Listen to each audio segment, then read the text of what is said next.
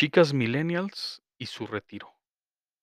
Hola, ¿cómo te va? Habla Víctor Bueno de Jacá de Gestión Patrimonial. Bienvenidos y bienvenidas a otro episodio. El tema del día de hoy, estas chicas millennials y su retiro. Diversos estudios y encuestas definen a las millennials, nacidas entre 1981 y 1995, como una generación que vive el aquí y el ahora, que no desea quedarse por mucho tiempo en un mismo empleo, que aspira a montar su propio negocio que tiene mayor cultura financiera que otras generaciones y que están conscientes que deben ahorrar para su retiro, aunque es algo que la mayoría prefiere postergar.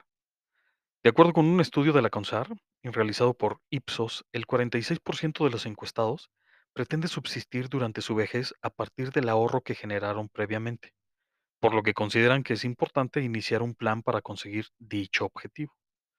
Esto es, aceptan su responsabilidad sobre el destino de sus pensiones al retirarse de la vida laboral pero hacen poco por construir su futuro financiero, su futuro, su responsabilidad. En las últimas décadas, el mercado laboral ha sufrido cambios que afectan directamente el futuro financiero de las chicas millennials y las generaciones venideras. Por una parte, está el cambio del sistema de pensiones, que entró en, vigor el 1 de julio de 1997. Un esquema de reparto con beneficio definido a uno de capitalización individual o cuentas individuales por contribución definida. En el primer caso, la pensión que el trabajador recibía al momento de su jubilación era el equivalente al promedio del salario que percibió en los últimos cinco años de vida laboral y que podía ir desde el 75% al 100%, según la edad en que decidiera retirarse, 60 a 65 años. En el segundo caso, lo que recibirá dependerá de su aportación personal a lo largo de su vida laboral, más una aportación patronal y otra del gobierno, y que será equivalente a una pensión del 30% del ingreso que percibía cuando el trabajador estaba activo. En este caso se encuentra alrededor del 53% de los trabajadores en activo y de estos, 20.5 millones son millennials, lo que representa un 36%.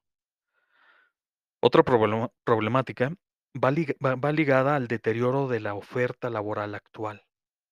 Sueldos más bajos, menos prestaciones y una alta predisposición de los y las millennials por no quedarse mucho tiempo en un mismo empleo, lo que inhibe sus posibilidades de obtener mayores beneficios laborales, lo que se traduce en una menor capacidad de ahorro.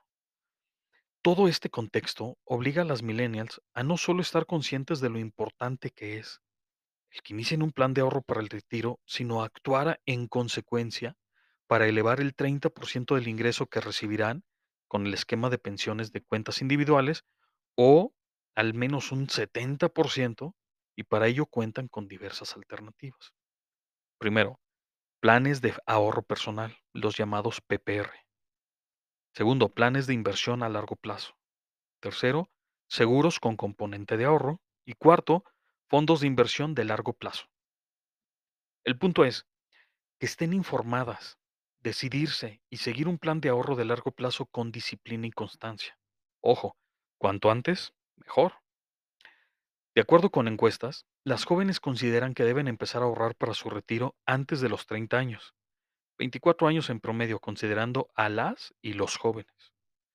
Te comparto algunas de las ventajas de iniciar una estrategia de ahorro para el retiro al iniciar tu vida laboral.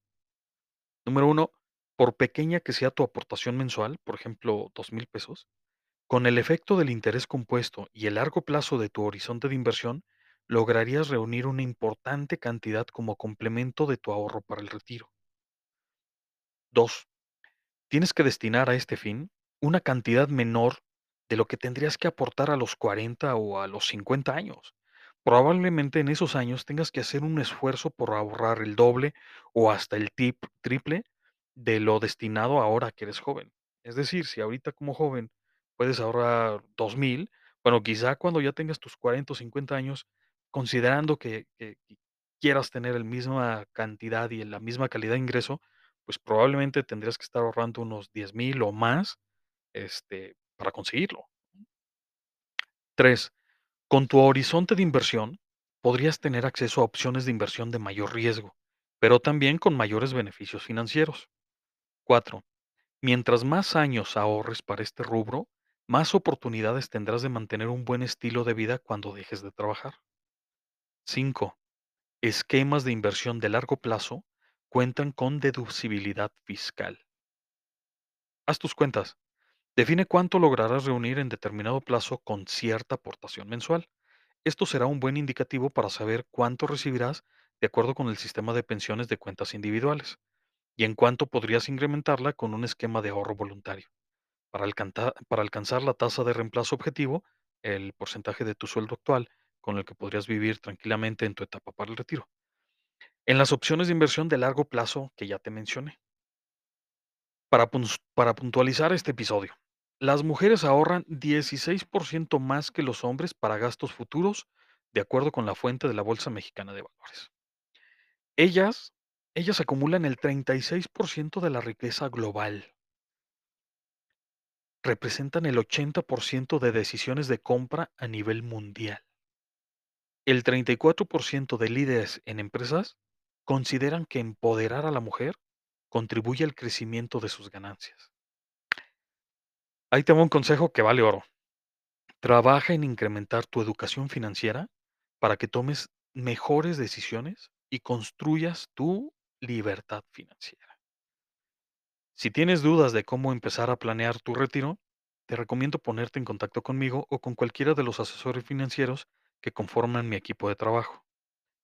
Entra a la liga https diagonal diagonal igbio.jacade y ahí encontrarás todos los, algunos, no todos, pero están algunos de, de los asesores. eh, cualquiera de ellos te apoyamos en esta decisión tan importante. Juntos podemos lograr el retiro que tanto deseas. Gracias por escuchar mi podcast. Nos vemos. Hasta la próxima.